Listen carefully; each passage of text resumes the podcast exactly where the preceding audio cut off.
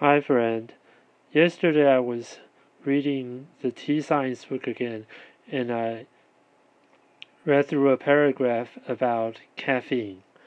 Well, according to this author, uh, he said that uh, the benefits of caffeine helps you concentrate and excites you. And uh, the other one is help you increase uh, passing of urine. And of course if you are feeling like falling asleep, it can help you get rid of that kind of feeling and uh, improve your concentration. And uh, the other one is kind of ambiguous if you, uh, well, it's safer to say this. If you were drunk the night before, the next day morning, if you have things with caffeine, it will help you clear up your mind. And also, they're saying that uh, caffeine can help uh, ease or uh,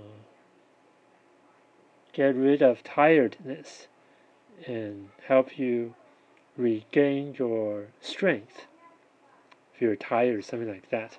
And of course, uh, burning your body fat. And of course, there are also further ones, one with high doses, then medical use, but I'm not going to talk about that here. Okay, so according to this, it re- reminds me and help me recall about caffeine in tea that I mentioned before in previous podcast a couple months ago. Here's it goes. You know that it's quite interesting that if we're talking about one pound of loose leaf tea, and one pound of coffee beans. Know that actually those tea leaves contain more proportion of caffeine than the coffee beans. Well, but the interesting here it goes. A pound of tea leaves can make up 200 cups of tea while a pound of coffee beans can only make up 40 cups of coffee. So when we're drinking in cups, then of course the proportion of caffeine in that coffee is way, way higher than a cup of tea. And that's the trick.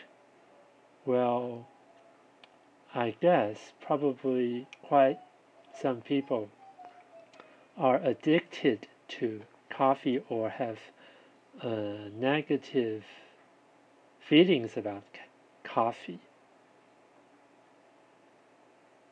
And uh, some of them turn to tea, while others just don't know what else they could do.